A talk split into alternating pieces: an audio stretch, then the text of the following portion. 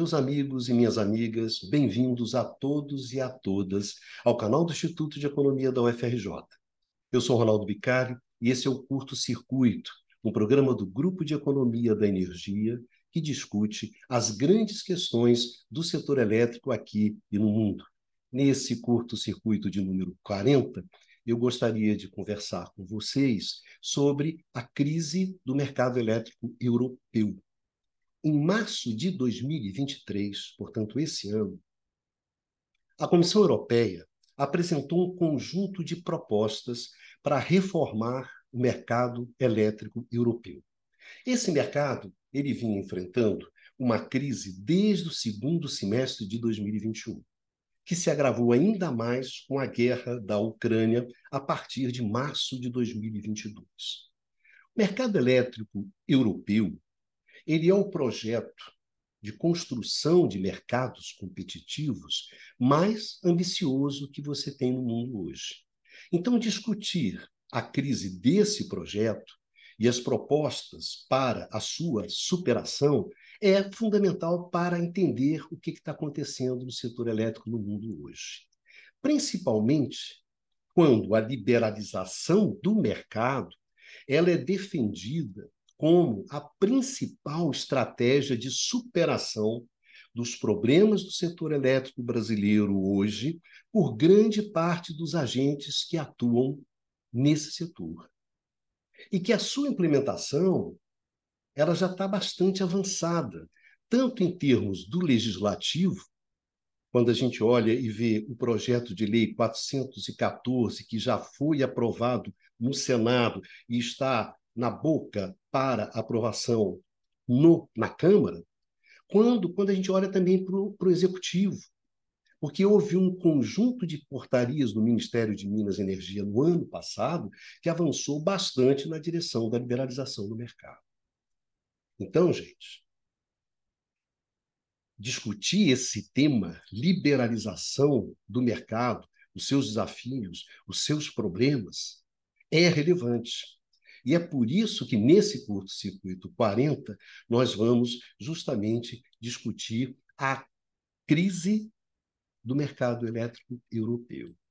Esse programa ele está relacionado a dois programas anteriores. Ao curto-circuito 35, no qual a gente discutiu a aceleração da liberalização do mercado de energia elétrica no Brasil, e o curto-circuito 36, no qual a gente ampliou essa discussão junto com a professora Clarice Ferraz. Então, esses são dois programas que, se você interessa sobre o tema, cabe você dar uma paquerada, você dar uma olhada. No curto-circuito 35 e no curto-circuito 36. E antes de começar, eu gostaria de lembrar para vocês que a gente coloca uma série de informações aqui embaixo na descrição do vídeo no YouTube, que são informações que podem ajudar você a entender melhor esse tema que nós estamos discutindo hoje. E para terminar, não se esqueça que você pode ouvir esse programa no formato de podcast, no podcast Canal IE-UFRJ. Nesse podcast, você encontra todos os programas lá do canal do Instituto de Economia da UFRJ, inclusive o curto circuito. Então vamos lá, vamos começar a nossa discussão e vamos começar pelo começo. Né? Afinal, o que, que é esse tal de mercado elétrico europeu? Vamos lá.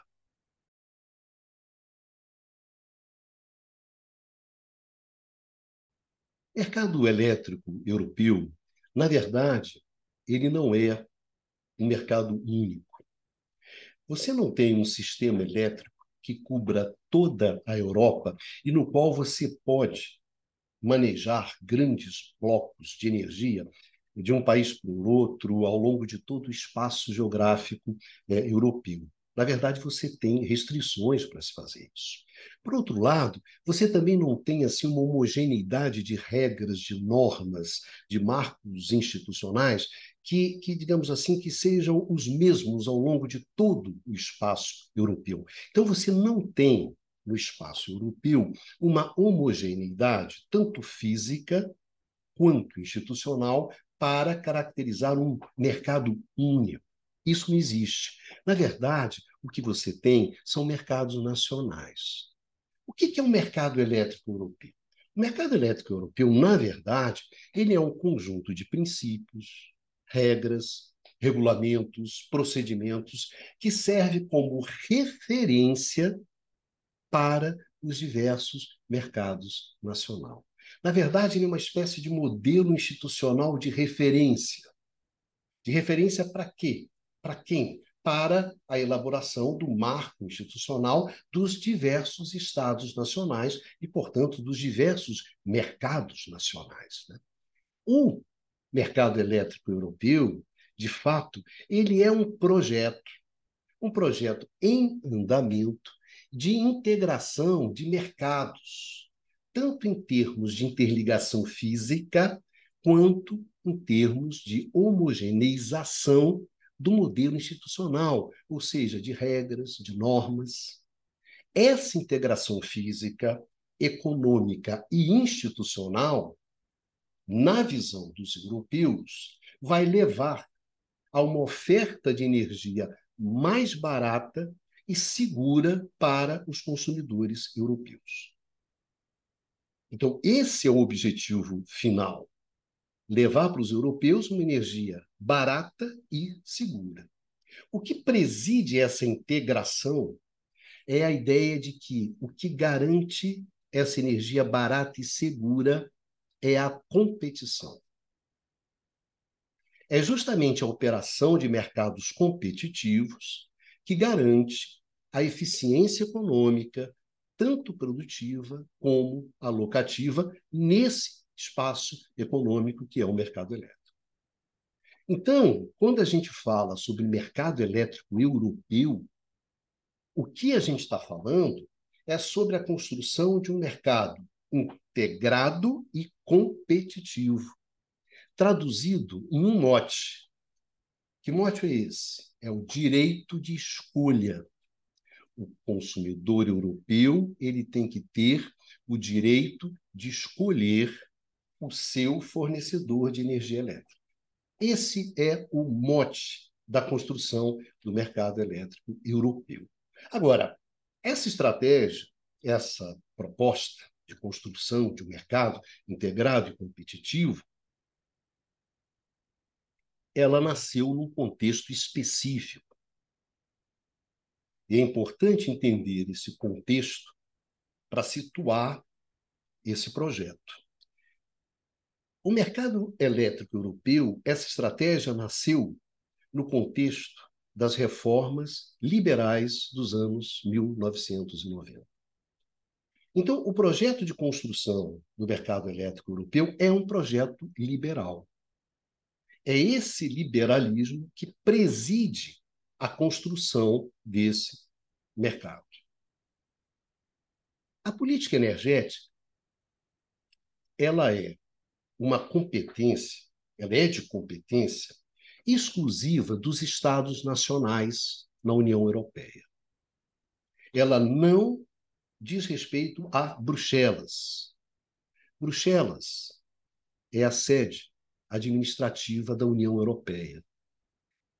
O Parlamento Europeu ele se encontra em Estrasburgo, na França, ao passo que as comissões e a burocracia europeia, europeia ela se encontra em Bruxelas. Então, quando a gente fala sobre Bruxelas, a gente está falando sobre a União Europeia. Então, política energética não diz respeito a Bruxelas, diz respeito aos Estados nacionais. Mas, no entanto, a defesa da concorrência é uma prerrogativa de Bruxelas, da Comissão Europeia. Então, você observa o seguinte: foi justamente através da defesa da concorrência que a Comissão Europeia passou a intervir na definição das políticas energéticas dos países, dos Estados-membros. Foi justamente via concorrência, via defesa da concorrência. Então, a questão era: olha, tudo bem, setor elétrico, setor de gás, são serviços públicos, tudo bem. Pode ser serviço público, desde que isso não prejudique a competição, isso não prejudique a concorrência.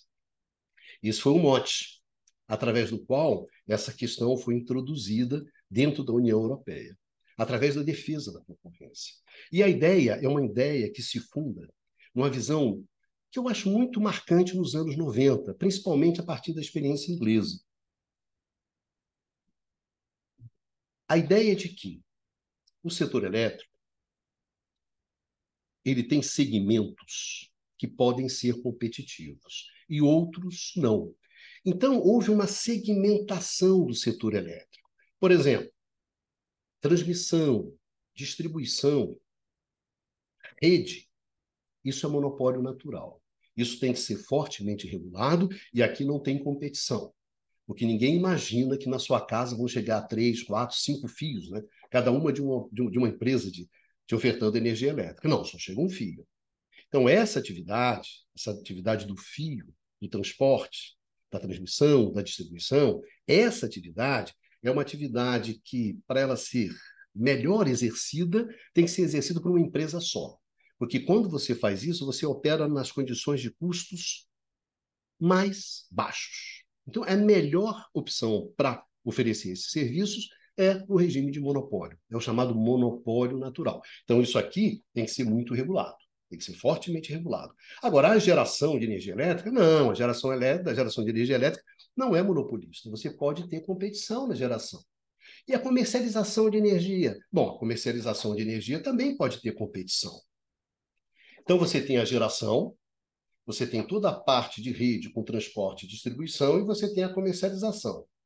O meião é monopólio, é regulado. As pontas têm competição na geração e na comercialização. Na geração, você vai construir um mercado atacadista de energia elétrica, onde estão os grandes geradores, que vão vender grandes blocos de energia, que vão ser comprados pelos comercializadores, pelas distribuidoras, que depois vão pegar isso e vender aqui para o consumidor final no mercado varejista. Então você vai ter um mercado atacadista e um mercado varejista, atacado e varejo, competitivos, e no meião aqui uma coisa regulada. Então, essa é a lógica que preside a introdução da competição nos anos 90, a segmentação. Como é que a gente vai introduzir a competição? A gente vai regular os segmentos que apresentam monopólio natural, ou seja, rede, fio, e a gente vai liberar o mercado de geração e a comercialização para competição. É isso que preside a introdução do tema, a introdução do tema competição dentro do setor elétrico na Europa. Como é que isso vai ser feito? É interessante a gente ver como é que isso vai ser feito, para a gente sentir o tamanho do problema. Isso é feito através de pacotes. Pacotes que vêm de Bruxelas, pacotes que vêm da União Europeia. São pacotes que reúnem diretivas, diretivas e regulamentos. Mas, Ronaldo, o que, que são diretivas? O que, que são regulamentos? Olha só, as diretivas, as diretivas, é um ato legislativo. É um ato legislativo definido no âmbito do Parlamento Europeu. E essas diretivas, elas constituem do quê? De objetivos, de metas que todos os países devem alcançar. A competição no mercado elétrico. Então, isso é um objetivo que todos os países devem alcançar. Como é que eles vão fazer isso? Tem uma margem de manobra para cada país fazer isso. Como, isso como, como cada país vai incorporar isso no seu marco legal, também é um espaço para cada país. Então, essas são as diretivas. Os regulamentos não. Os regulamentos são atos legislativos também, também do Parlamento Europeu, mas vale como lei. Depois que sai o regulamento, aquilo vale para a Europa toda. Você tem que simplesmente aplicar aquele troço. Então, os pacotes chamados pacotes da União Europeia, vem juntando essas coisas, diretivas e regulamentos. Diretivas com mais espaços, mais amplos, né? e os regulamentos mais centrados e mais fechados. O primeiro grande pacote ele é de 1996. O que, que esse pacote faz? Ele abole os monopólios nacionais de importação, exportação e comercialização de energia elétrica. Porque essas atividades, importação, exportação e comercialização, elas eram feitas por monopólios nacionais. Então, o primeiro pacote, de 1996 já rompe com isso. E começa a discussão sobre a liberalização do acesso às redes. Que era aquela questão, você tem que neutralizar a rede, tem que garantir que tanto os comercializadores como os geradores, que todos tenham acesso, e um acesso que não pode, tem que ser um acesso igual para todos, para que possa ter a competição nas pontas. E aí você começa uma coisa que é interessante a gente acompanhar, que é a, a, separação desses segmentos. Você imagina o seguinte, a IDF francesa, ela tem geração, ela tem transmissão, ela tem distribuição e tem comercialização. Aí você fala assim, não, tem que separar isso. Uma empresa não pode estar em todo o segmento, e principalmente na rede, porque senão ela vai ter vantagem. Então você tem que separar geração da transmissão, da distribuição, da comercialização.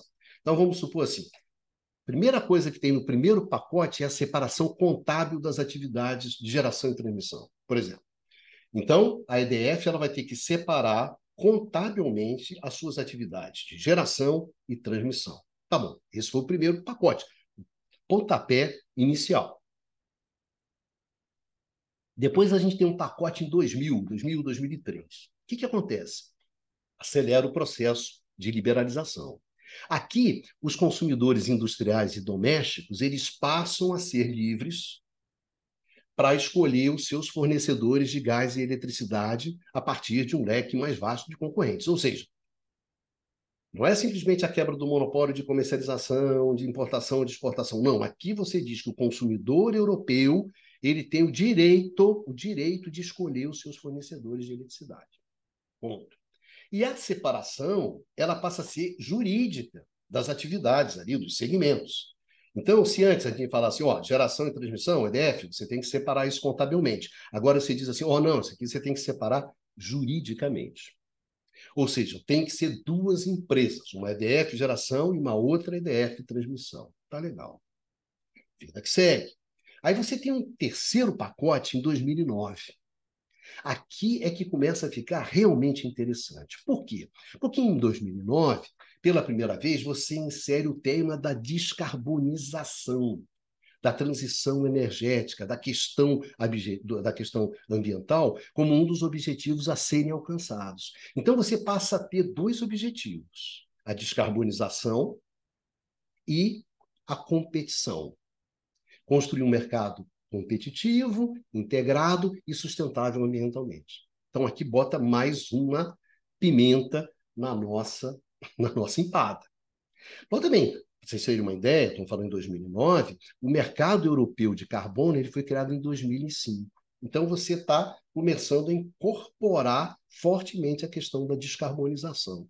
O que, que trouxe o pacote de 2009? Ele trouxe várias reformas, dissociou a comercialização e a produção de energia da exploração das redes de transportes. E olha só, aqui o que, que tem interessante em 2009? Em 2009, a separação já é patrimonial. Nota bem, patrimonial. Antes, em 96, a separação da geração e transmissão, por exemplo, a IDF, era contábil, ó, separa as contabilidades. Depois, em 2000, 2003, era separação jurídica. Olha só, duas empresas. Agora, em 2009, era separação patrimonial, ou seja, a IDF não poderia ser dona da IDF Geração e dona da, geração, da, da IDF Transmissão. Então, você vê que você está né, se aprofundando naquela estratégia de segmentação. Outra coisa que surge aqui também é a exigência de reguladores independentes reguladores independentes. E é criada, proposta a criação de uma nova agência europeia de cooperação dos diferentes reguladores nacionais de energia. Ou seja, uma espécie de um regulador europeu. E outra coisa importante também são as redes europeias para os operadores de redes de transporte de eletricidade e gás. Ou seja, agora você a, a rede ela não é mais a rede francesa, a rede italiana, a rede belga, ela é uma rede europeia. E você tem que começar a criar condições de operar essa rede europeia sob uma lógica europeia. Olha como é que você vai avançando. E outra coisa também é que você reforçou os direitos dos consumidores no mercado varejista. Então, o pacote de 2009 é um pacote bastante forte. O Jacques Percebois, que é um economista da energia, que eu gosto muito, francês, ele tem uma frase que em 2009, pela primeira vez, no caso da União Europeia, a competição e a ecologia se encontraram.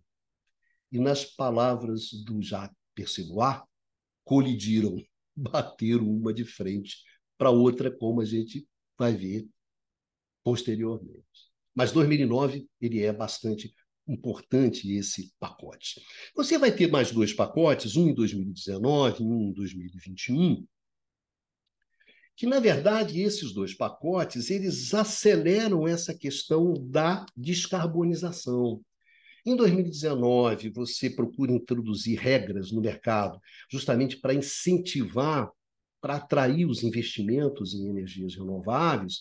Em 2021, você tem um pacote no qual o propósito foi alinhar as metas energéticas da União Europeia com as novas ambições europeias né, em termos de clima né, para 2030 e 2050. Então, 2019, 2021, você acelera essa questão, que é uma questão importante, que é colocar cada vez com maior peso a questão da descarbonização. Então, através desses pacotes, através desses atos legislativos do Parlamento Europeu, que a União Europeia, que Bruxelas, passa a ter um papel de intervenção cada vez maior na definição das políticas energéticas de cada país na Europa. É claro que isso se dá com idas e vindas, com conflitos, com enfrentamentos. Você não pode dizer que a EDF separou contabilmente, separou juridicamente, separou patrimonialmente a, história na França aconteceu de uma maneira diversa. Em outros países avançou mais. Mas o que importa é que, no caso europeu, você construiu um, um arranjo institucional que você tem que seguir, que está lá como referência. E é importante que é uma referência que você tem que seguir. Então, se você implementa aquele programa, implementa esse projeto, depois, para você mudar, tem muitas coisas que você tem que pedir autorização para a União Europeia. Então, a União Europeia ela passou, sim, através desse conjunto de, de pacotes, né, de diretivas e de regulamentos, através dessa intervenção institucional no âmbito europeu, a ter um peso na definição, justamente, de como se como evolui a política energética europeia e principalmente como evolui o mercado elétrico e o mercado de gás na Europa. Foi assim, nesse processo que você construiu. E aí, o que, que acontece? O que, que isso gerou de fato? Quais foram os mercados que você configurou? E como é que veio a crise a partir de 2021. Então, no próximo bloco, a gente vai ver justamente como é que esse conjunto de normas e regras se, né, se consubstanciou, se tornou concreto em termos de, de, de mercados, de quais foram os mercados que foram desenhados, e principalmente aquele mercado que é chave para a gente entender a crise, que é o mercado atacadista, e depois como veio essa própria crise. Isso a gente vai discutir no próximo bloco.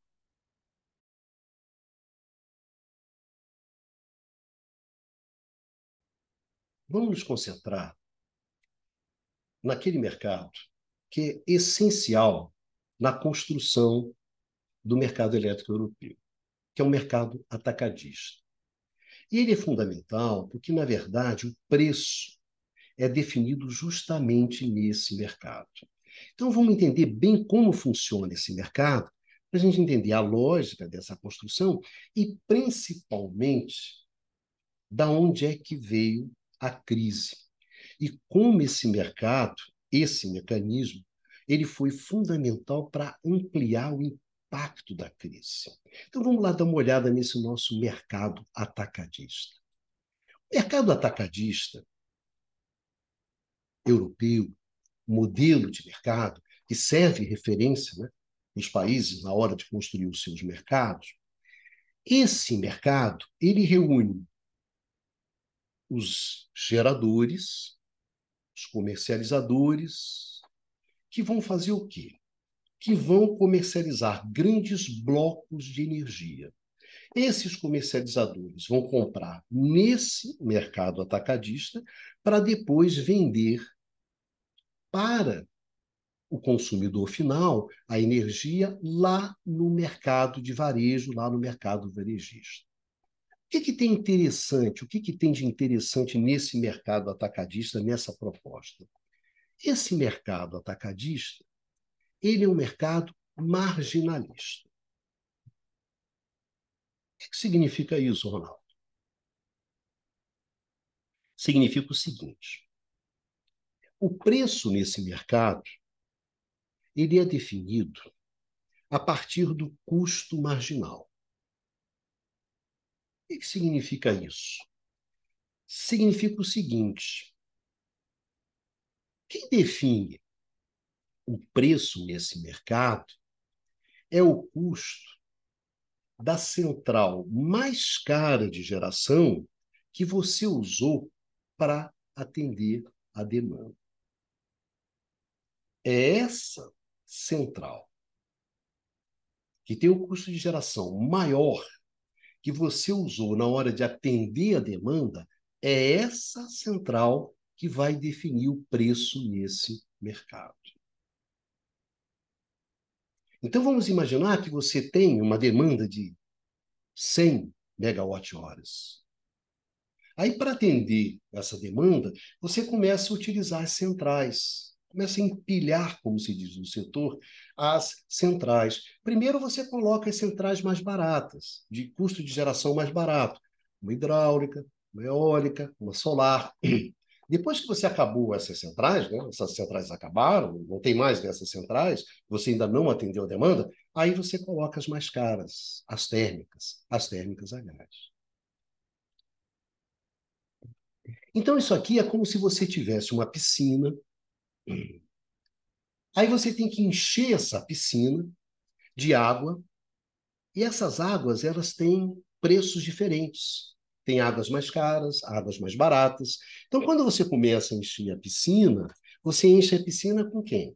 Com as águas mais baratas. Aí você vai botando as águas mais baratas, já botando as águas, já botando as águas. Aí acabaram essas águas e a piscina ainda não está cheia. Aí você começa a colocar as águas mais caras. Pois bem, essa água mais cara que você colocou é que vai definir o preço de encher a piscina. Então, olha bem, não importa que você tenha um parque de geração, assim, que 99% você atende com uma geração muito barata, com custo marginal muito baixo. Por exemplo, energia hidráulica. Mas se você usar 1%, agora esse 1% que ficou faltando, 99 é barato, é dado. Esse 1% é uma planta cara para caramba, você usa uma planta a gás, que você pegou um gás natural de efeito importado do Texas, é essa planta que vai definir o custo marginal desse mercado e, portanto, preço desse mercado. É assim que se faz. Por que, que se faz? Porque economicamente se diz que quando você faz isso, você está fazendo, você está gerando um sinal de preços, um sinal de preço, você está gerando um sinal de preço que é o melhor sinal em termos de incentivar a eficiência econômica, a eficiência alocativa, ou seja, a eficiência produtiva, o investimento. Em termos econômicos, isso é a melhor maneira de se fazer. Não é através do custo médio, é do custo marginal. Tem uma discussão aqui? Tem, mas nós não vamos entrar nessa discussão. Porque isso não é o mote. O mote hoje é a crise. Então, nesse mercado marginalista, no mercado atacadista de energia elétrica europeu, você define o preço através do custo marginal, ou seja, da central mais cara. Você tem a central mais cara. Aquelas centrais que têm um custo que tem um custo mais baixo, mais baixo do que o custo marginal, hidráulica. Vamos imaginar que a que define o custo marginal seja uma planta de geração a gás, ciclo combinado, uma coisa assim. Essa é a planta que define o custo marginal e define o preço. As outras plantas que geram mais barato, hidráulica, eólica, solar, por exemplo, a gente chama de plantas de geração inframarginais. Nota bem, guarda isso porque isso vai ser importante. São plantas inframarginais. O que, que acontece com essa geração inframarginal, que é interessante? É o seguinte, olha só. Vamos imaginar o seguinte. Vamos imaginar que o custo de geração de uma hidráulica, que você colocou ali para atender a sua, a, sua, a sua demanda, uma geração hidráulica, uma geração eólica, solar e uma geração térmica a gás. A geração hidráulica, qual foi o custo? Ah, 20 euros por megawatt-hora. Tá certo. E a eólica? Ah, estou bicando aqui, gente. 30 euros por megawatt-hora. E a solar? Ah, 50 euros por megawatt-hora. Deu conta? Não. Ainda tive que colocar uma planta de geração a gás. Quanto é que isso custou? A planta de geração a gás? 100 paus, 100 euros por megawatt-hora. 100 Pois bem, o preço vai ser definido a partir desse 100. 100. Cara, se o preço é 100 e eu sou uma hidráulica e eu estou gerando a 20, olha a margem que eu tenho, 80. Eu tô, o meu custo é 20 e eu estou vendendo a 100. A margem é 80. No caso da eólica, que é 30, a minha margem é 70. Caso o lado solar, que a minha margem, sei lá, fosse o preço fosse, o custo fosse 50, minha margem era 50. Essa diferença, esses 80 da hidráulica, por exemplo, a gente chama isso de rendas inframarginais. É justamente essa renda que você tem, porque o seu custo está muito abaixo do custo marginal que definiu o preço naquele mercado. Isso são rendas inframarginais. E é claro que saltam aos olhos o seguinte: salta aos olhos que quanto maior for essa diferença, maior é a renda. Quanto mais cara for essa central de geração que está entrando, maior, maiores vão ser as rendas inframarginais. E se o custo dessa geração marginal subir, o que, que vai acontecer com as rendas? Vai aumentar. Ou seja, a minha hidráulica, custo dessa minha hidráulica, 20 euros por megawatt-hora. Quanto é que está o preço da geração de gás? Ah, está 100, estou faturando 80. Agora imagina que o gás sobe, explode, e esse custo de geração do gás sai de 100 e vai para 200. Eu que estava faturando 180, né? Vou passar a faturar quanto? 180. A minha renda inframarginal saiu de 80, foi para 180. Brincadeirinha interessante, né? Pois bem, foi exatamente isso que aconteceu na crise. Na crise que começou a se desenhar ali em 2021. No segundo semestre de 2021. Foi uma escalada de preço.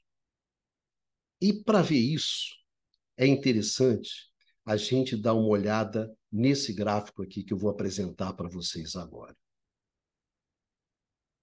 Bom, meus amigos e amigas, o que, que nos mostra esse gráfico? Esse gráfico aqui mostra o comportamento dos preços causa de um preço específico, que é justamente o preço da energia para, os, para as, as residências, né? o setor residencial. Isso aqui é um índice de preço. O que nos interessa aqui, mais do que o preço em si, é o movimento, a dinâmica. Né? Principalmente do que acontece aqui, ó, a partir de 2021. Em azul, a gente tem o seguinte: é o preço da energia elétrica. Em amarelo é o preço do gás. Bom, Olhando isso aqui, você nota claramente que existe uma correlação muito forte entre o comportamento do preço do gás e o comportamento da energia elétrica. Quando sobe o preço do gás, o preço da energia elétrica também sobe. É óbvio, né? Para vocês, agora que já estão sabendo como é que funciona o mercado elétrico europeu, vocês falam, poxa, é óbvio, né? Porque se o preço da eletricidade é definido a partir da central mais cara, e essa central mais cara é a central a gás, é evidentemente que se o preço do gás aumentar, o preço da geração vai aumentar e o preço da eletricidade vai aumentar, porque as duas coisas estão profundamente interligadas. É isso mesmo. Então, é evidente que o impacto no mercado de gás, no preço do gás, esse impacto vai rebater diretamente no preço da eletricidade, em função daquele mecanismo de formação de preço do mercado elétrico europeu, cara. Não tinha como. Então, o que, que acontece? Você vê por aqui, olha, vamos ver bem aqui, olha só. Em janeiro de 2021, olha onde estava o preço da energia elétrica, onde estava o preço do gás. De janeiro de 2021 até janeiro de 2022, aqui, ó, Vamos dar o corte aqui, ó. Isso aqui é janeiro de 2022. E aqui é interessante, observe bem. Em janeiro de 2022, você ainda não tem a guerra. A guerra só vai começar em março de 2022, no final de fevereiro, início de março. Em janeiro, ou seja, aqui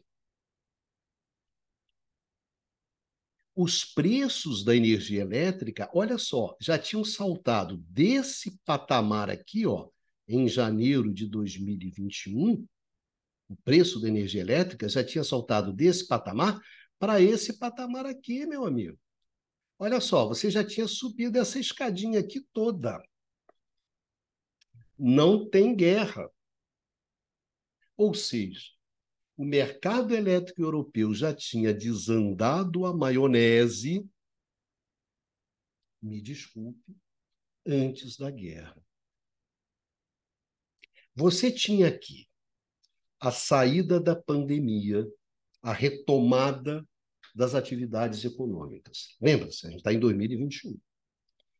Você tem as centrais nucleares francesas, elas estão paradas para fazer manutenção, uma série de problemas que você teve.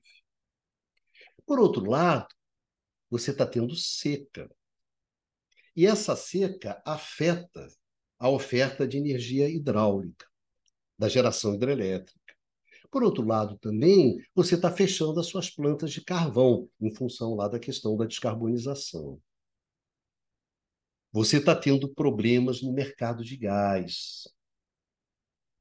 Esse conjunto fez com que o preço do gás simplesmente explodisse. Olha só, antes antes da guerra. Olha só, vamos colocar assim, aqui está o patamar do preço do gás, tá certo? Olha para onde foi esse negócio aqui em janeiro. Já está aqui, ó. Você já soltou aqui de patamar. Olha só, é isso aqui, parceiro, o seu salto.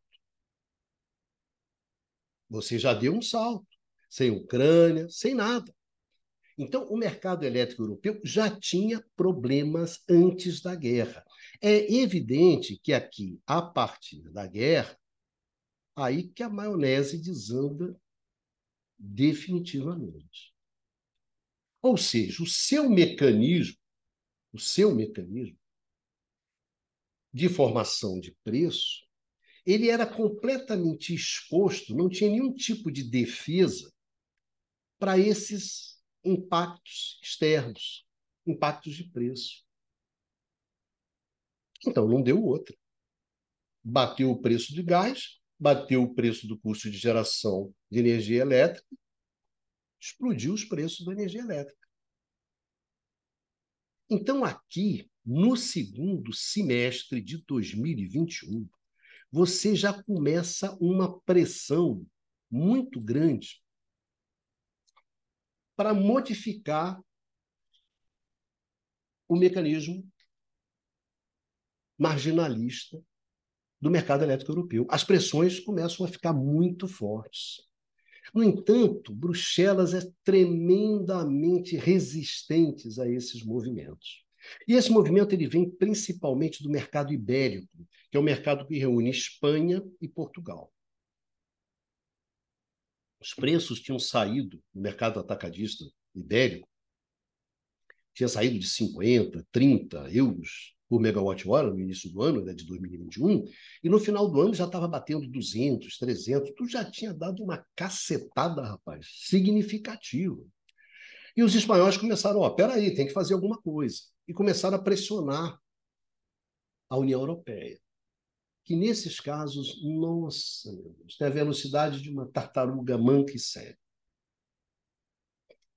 Só foi aprovar alguma coisa lá para maio de 2022. E aí, como é que foi essa resposta inicial? Essa resposta inicial, cara, foi o seguinte. Ali no cada um por si, Deus contra todos. Né? Primeiro lugar, vamos tentar colocar algum preço teto, algum preço teto no gás. Então, quando você for levar em conta o preço de geração da energia térmica a gás, isso aqui vai ter que ter um limite, vai ter que ter um teto. Então, uma das soluções foi taxa com teto nesse negócio. Aí começa a negociação com a União Europeia, com Bruxelas, para ver como é que vai ser esse teto. Isso é uma questão. A outra questão foi o seguinte, cara, vamos taxar essas rendas inframarginais. Vamos fazer uma taxação em cima disso, porque esses caras estão ganhando grana pra caramba. Pô. Uma hidráulica, o cara está nadando. Vamos taxar isso. Vamos taxar também as empresas de gás, né? De produção de gás, de petróleo, porque aqui você tem lucro extraordinário para tudo quanto é lado. Então, tá a galera toda se ferrando, tem o pessoal aqui que está se dando super bem. As propostas, elas vieram mais ou menos em torno disso, ali na hora do vamos ver, em 2022. E a europeia é muito resistente. Não, não pode fazer isso, senão você desincentiva o investimento. Sempre tem uma porrada de justificativa para ficar neguinho levando grana. E uma outra coisa, além de taxar rendas inframarginais, de taxar empresas de energia, de meter um teto lá, é muito subsídio, cara. Muito subsídio. Em 2022, em termos de subsídios, a Europa gastou, cara, alguma coisa em torno de quase 600, 700 bilhões de euros. Só a Alemanha, 200 e pau. Esse foi o conjuntão ali na hora. Mas ali foi no. Vamos ver. Estamos no sufoco. Mas aquilo ali sinalizou claramente o seguinte: olha só, cara, esse negócio aqui não está legal, não. A volatilidade é muito grande, a variabilidade, o consumidor fica exposto. A gente está muito vendido nesse negócio. Tem que ter mais mecanismo de proteção. E aí você começa a discussão. Essa discussão vai desembocar nas propostas de março de 2023, que a gente vai ver justamente agora. Sim, mas aí, aí finalmente, quando a União Europeia se moveu, ela se moveu para onde? Vamos lá dar uma olhada. Que proposta foi essa da União Europeia para sair desse, desse tremendo, desse rolo que havia se metido lá o mercado elétrico europeu?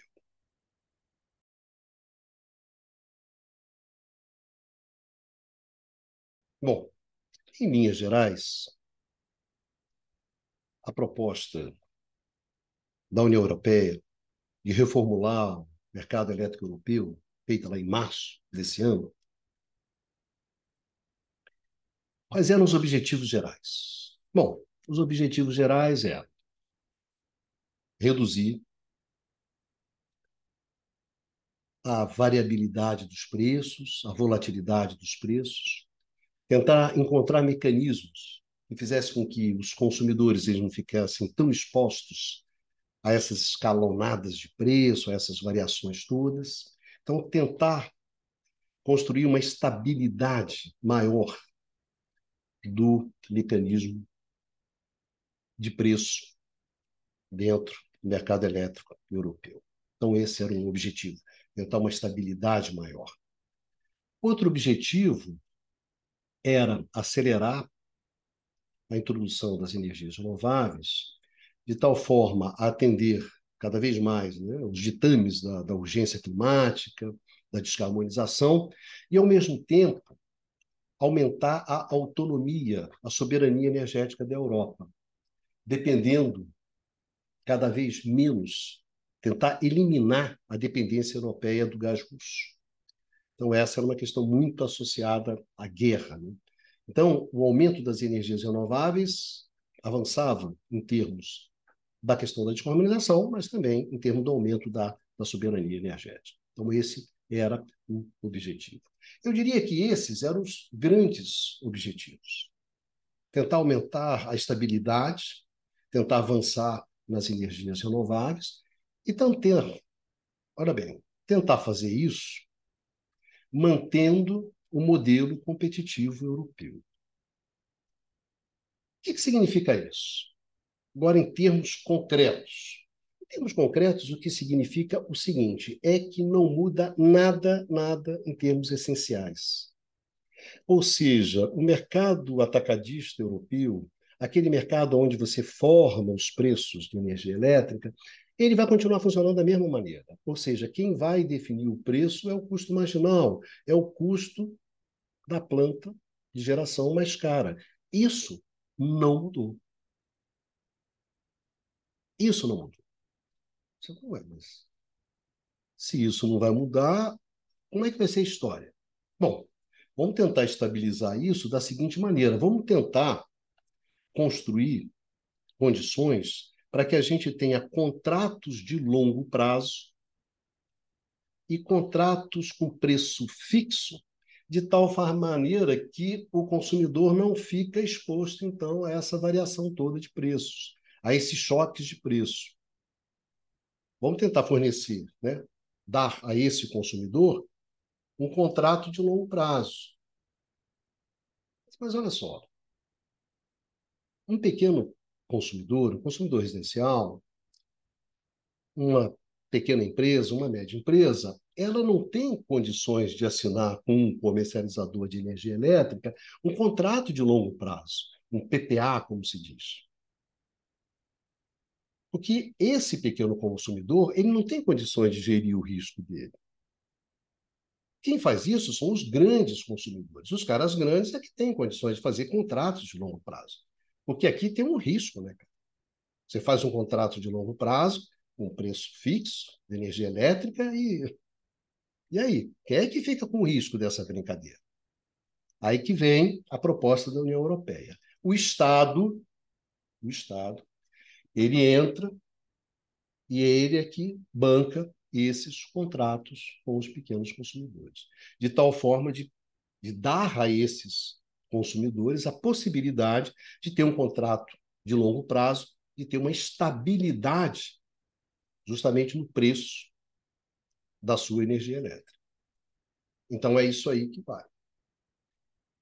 Então, por exemplo, o risco de crédito, se você tiver algum tipo de risco de crédito e os consumidores pequenos não conseguirem pagar, então entra o Estado para dar segurança ao comercializador. Então você recorreu ao Estado. Isso é um fato. E além do mais, se tiver algum problema lá com o fornecedor de energia, você vai criar uma figura assim de um de um supridor de última instância. Que, por exemplo, se o seu fornecedor de energia elétrica quebrar, tiver algum problema, vai ter um supridor que vai vir e vai substituir ele e vai garantir a energia dentro daquelas condições contratuais que você fez. E para os consumidores maiores, a ideia de, olha, de você ter um contrato de aquisição de energia elétrica, também para os caras maiores, e tentar estender esses prazos. E aí tentar se desenhar alguns mecanismos né, que permitam você gerenciar esse risco usando lá mecanismos de mercado. Mas então a ideia é prolongar os contratos, né? estender os contratos para dar maior estabilidade. Então, essa foi uma proposta lá colocada, que tem alguma coisa de novidade, entre aspas. E a outra foi uma coisa chamada contratos por diferença, para resolver aquele problema relativo às rendas inframarginais, a essa distorção. Ué, como é que a gente faz isso? A gente faz o seguinte, presta atenção. Vamos imaginar o seguinte: você quer fazer uma planta eólica, fazer um investimento. E eu sou Estado e eu quero incentivar isso. Então, para incentivar isso, eu faço o seguinte com você: olha só, cara, eu vou fazer uma fazer um contrato com você, um contrato por diferença. A gente estipula um preço para a sua energia. Esse preço ele vai te dar uma remuneração legal. Então, marcamos esse preço. Aí, quando você vai para o mercado, vamos dizer que o preço da energia no mercado vai ter muito maior do que esse preço que a gente combinou aqui. Então, o que, que acontece? Essa diferença aqui, no limite, ela fica com o Estado e o Estado transfere para o consumidor. Então você não tem mais essa renda inframarginal desse cara aqui. Tá certo? Daquela, daquela hidráulica que o custo de geração era 20 e o preço do mercado batia 100. Então esses 80 não são seus, parceiro. Isso aqui fica comigo. Mas em compensação, se esse preço do mercado sair lá de 100 e vir para 10, eu cubro você. Eu, Estado, vou lá e boto uma grana aqui. De tal forma de tal forma que você não tem esse prejuízo. Então, esse foi uma solução, custos né, por diferença, para tentar reduzir a distorção dos ganhos extraordinários, né, dos lucros extraordinários, das rendas inframarginais, sem penalizar a expansão das, das energias renováveis os contratos de longo prazo, contratos garantidos né, pelo governo e os contratos por diferença. O que tem de diferente na proposta lá de, de março de 2023 da União Europeia, basicamente, realmente original, é isso, para a União Europeia. Porque contrato de diferença, contrato de capacidade, essas coisas já estavam na reforma inglesa de 2013, de 10 anos atrás. Contrato de diferença já faz parte lá da, do mercado elétrico inglês há 10 anos atrás. Então, aqui não tem nenhuma originalidade. Mas foi o que a União Europeia fez de mais diferente. Porque o resto, o que, que tem o resto? O resto é assim: bom, a gente pode usar também instrumentos, mecanismos financeiros para gerir risco. Então, nós podemos usar mercados futuros, contratos futuros. Mas, para fazer isso, a gente tem que melhorar o mercado futuro de energia elétrica na Europa. Bom, tudo bem, vai fundo. O problema é exatamente como é que você melhora isso. Então, aí, acho, não acrescentou chomas. Outra coisa também, que vai um pouco na direção que a União Europeia adora, a gente tem que aumentar a possibilidade para o consumidor ter vários contratos, contratos de curto prazo, contratos de longo prazo. Então, ele tem um contrato fixo, né, de longo prazo, mas ele pode também ter contratos de curto prazo, que ele possa aproveitar assim, uma energia barata que está. Ou seja, na verdade, o consumidor ele passa a ser.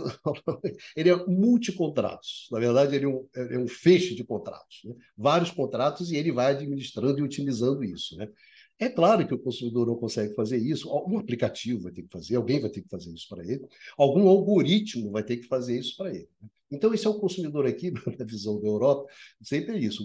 Esse consumidor que vai maximizar, otimizar, aproveitar essa gourmetização, é esse, não é um consumidor, é um algoritmo. Então, você tem um algoritmo, que é o consumidor desse lado, e as empresas aqui ofertando também vai ser outro algoritmo. Né? Então, você vai ter um algoritmo das empresas que estão ofertando energia, você vai ter um algoritmo do consumidor, e vão disputar algoritmo contra algoritmo, máquina contra máquina. Né? É quase uma Odisseia, 2001, Odisseia no espaço. Né? São os a batalha dos algoritmos e dos computadores. E onde é que a gente fica? Não, não sei bem onde é que a gente fica nessa história. Mas a União Europeia adora esse tipo de proposta. Outra coisa é você remunerar o consumidor, né? aquele consumidor que abre mão do seu consumo na hora de maior pico, né? quando a energia está mais cara. Então ele vai ser remunerado. Então, não, não vou tomar um banho agora, vou deixar para tomar um banho na madrugada, quando a demanda é mais baixa, então o preço é mais baixo. Então, se você fizer isso, você é remunerado. Né? Agora, para fazer isso, você tem que ter uma interface, toda uma mediação tecnológica, você tem que ter medidores inteligentes, enfim. Também é uma coisa que estava aí na pauta, também não tem novidade nenhuma, e segue mais ou menos uma, um tópico que a União Europeia gosta, né? essa questão do direito da escolha, e esse cara que sabe escolher, que escolhe maravilhosamente, que tem tempo, que tem condições, etc. Mas no dia que tiver um aplicativo, um algoritmo, isso tudo vai ser resolvido, na visão da União Europeia. Então, isso não tem nada de novo, porque isso está sempre rolando nessas, nessas, nessas discussões, nessas discussões liberais. Né? Tem também uma coisa que, ah, não, vamos aumentar a liberdade do consumidor. Né? Então, por exemplo, se você tem um painel solar em cima lá da, da sua casa, você vai poder compartilhar essa energia com o seu vizinho e vai se tentar criar o um mínimo de ou vender para o seu vizinho, compartilhar, enfim, vai se tentar resolver os problemas desse compartilhamento, né? Se você for falar isso para distribuidora, a distribuidora quase morre, mas enfim, não é uma coisa simples, mas é interessante, tudo bem. Mas esse é um pacote que eu acho que essa parte é a parte mais de, de, de purpurina, é mais de, de enfeite ali, do que realmente da essência. Eu acho a questão essencial são os contratos de longo prazo, a tentativa de fazer isso, e os contratos de diferença. Ponto. É isso aí que tem de fundamental. O resto é um pouco paetê, é um pouco purpurina, é um pouco da cascata da União Europeia, como sempre, mas eu acho que tem de fundamental, de fundamental, é que, na essência, você não mudou nada. Na essência, você não mudou coisa alguma. Ou seja, o preço vai ser continuar sendo definido pelo custo marginal, pelo custo marginal, pela central mais cara, leia-se a central de gás. Significa o quê? Significa que você continua remunerando esse produtor de gás, esse setor de gás. Esse não vai ser atingido. O que você atingiu foi as rendas inframarginais lá do pessoal das renováveis. Tentou ali chegar uma conta de chegada ali com, com os contratos de diferença, mas essa outra parte aqui do setor de energia, você não tocou. Então, eu acho que ao fim e ao cabo, o que você tem é essa situação. A Europa foi, foi, foi, e a União Europeia acabou fora. Sendo que tem, para terminar, uma última questão, que diz bem respeito sobre as dificuldades que você tem nessa questão europeia e dos amanhã passou lá ontem que você aplica. O que, que aconteceu? A França ela tem um parque térmico, tem um parque nuclear que gera uma energia muito barata. Muito barata. Só que essa energia barata, no mercado francês, pelo modelo europeu, não chega. Porque o que define para o francês o preço da energia não é o preço da, da energia nuclear barata que ele tem, é o custo marginal. Então, o que, que acontece? Os franceses ficam putos com isso a porrada de tempo, ficam ali no, num cabo de guerra com Bruxelas, Paris e Bruxelas, um tempão em torno disso. Então, o que, que os europeus, o que, que os franceses falaram? Ah, tudo bem, olha só, eu vou ter que fazer um investimento aqui para renovar, na verdade, para renovar, para fazer um retrofit, uma repotencialização, uma atualização desse parque de, de nuclear que eu tenho. Parque nuclear, cara, que os caras têm desde 1984 e 85. Essas plantas térmicas, as plantas nucleares francesas, já têm lá 30, 40 anos. São de 84. 84. Entre 74 e 84, 75, 85 é quando esse parque nuclear francês foi construído. Um prazo muito curto, mas está lá. Pô, isso aqui tem que atualizar, isso aqui tem que modernizar, então tem investimento para ser feito aqui. Aí os franceses falam: ah, isso aqui é um investimento em energia renovável e eu quero usar o contrato de diferença para fazer isso. Aí os alemães falam assim: não, não, não, claro que não. O que, que acontece? Qual a ideia? Você tem esse custo aqui baixinho, né, da sua geração. Aí você faz contrato de diferença. O preço está aqui em cima, não está? O preço de mercado vai continuar aqui em cima. Qual a ideia? Que essa diferença você pegue o Estado e dê para o consumidor. Então, o Estado francês pega essa diferença e dá para o consumidor. O que, que acontece? O consumidor francês ele vai ter um custo de energia baixo. A indústria francesa vai ter um custo de energia baixo. Aí o alemão olhou para aquilo e falou: tu vai, tu vai me ferrar, cara. Agora imagina os alemães que estão numa draga, uma draga, porque o projeto deles de transição energética, o processo de energia barata, foi para o vinagre lá quando deu merda lá no gás russo, que era a grande aposta, era o gás russo. Dona Merkel, a construção do, do, do Nord Stream 2.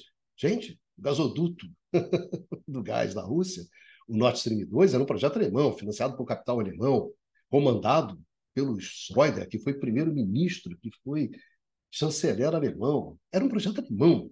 Quando foi para o vinagre, o projeto energético, a política energética alemã foi para o vinagre. Então a Alemanha está na maior draga, está na merda. Olhou assim e falou: pô, os franceses vão me ferrar mais ainda. E aí, pinta, deu um impasse. E está rolando desde março. Está rolando desde março. Os alemães não. Os franceses vão subsidiar a indústria deles com esse, esse negócio aí de contrato de diferença e vai ferrar todo mundo. Aí o Macron, ah, não, tem que ser assim. Aí o Macron foi lá e assumiu o compromisso de ter uma energia barata. Porque, afinal, gente, querendo ou não querendo, a França tem uma energia barata. E quer usar isso, essa vantagem competitiva. E, na verdade, a União Europeia não deixa. E os alemães, não, peraí. Gente, hoje eu estou gravando esse programa no dia 17 de outubro. 17 de outubro. Agora são 8 horas da noite. Então, hoje, hoje, 17 de outubro, teve a reunião dos ministros de energia europeu para bater o martelo em cima desse impasse. Aí agora eu acabei de ler, acabei de ler agora a notícia, de que os caras resolveram o impasse. Como é que eles resolveram o impasse? Foi o seguinte: França pode usar certificado, né, o contrato de diferença nessa sua esse revamp, nessa sua modernização desse parcão térmico desse cartão né, nuclear que você tem. Pode usar. Ah, tá bom, pode usar. Agora, nota bem o seguinte: isso para agradar os franceses. Para agradar os alemães, fala assim, mas a maneira como isso vai ser feito vai ter a supervisão de Bruxelas, para evitar distorções, falta de competitividade. Né? E aí chegou. Aí agora, agora ah, não, saiu do impasse, vai, vai sair. saiu o modelão, saiu a reforma do mercado elétrico europeu, que não reformou porra nenhuma. Aí saiu. E no final dele, esse amanhã passo lá outra, né, da Alemanha à França, né, a, a, esse me engano que eu gosto, né? A França, olha, eu vou fazer aquilo que você não queria, mas eu não vou fazer da maneira como eu queria, vai ter que levar um pouco o que você queria. Não, vamos para lá, vamos para cá, e você segue nesse projeto europeu. Então, sinceramente, considerando que ali no frigir dos ovos não se mudou nada, e o que tem de interessante em termos de estabilidade, de contratos mais longos, quem vai gerir o risco, quem vai encaixar o risco, na verdade, é o Estado, concretamente, concretamente. Então, eu acho que no final a União Europeia, para variar, pariu mais uma vez um rato. A montanha pariu o quê? Pariu um rato. Nada de novo no fronte. A União Europeia ela reafirmou o seu compromisso com a competição, o mercado competitivo, com o mercado custo marginal, tal, tal, tal, tal. É isso que a Europa fez. Vamos ver o que, que vai rolar. Mas, sem dúvida, amanhã você vai ler lá no jornal, né? Na Europa, fecha o mercado, agora a gente vai, as energias renováveis vão, agora vai, agora vai. Vamos, é que nem agora vai lá da guerra da Ucrânia. Não, agora, agora a gente bota os, os russos para correr. Agora o mercado elétrico vai. Né? A Europa atualmente vive dessas coisas. Né? Mas, como dizia o meu velho pai, de ilusão também se vive. Mas, mas enfim. Meus amigos e minhas amigas, um grande beijo em vocês todos e todas.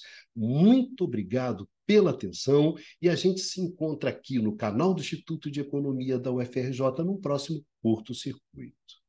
Vida que segue e se cuidem. Vamos em frente.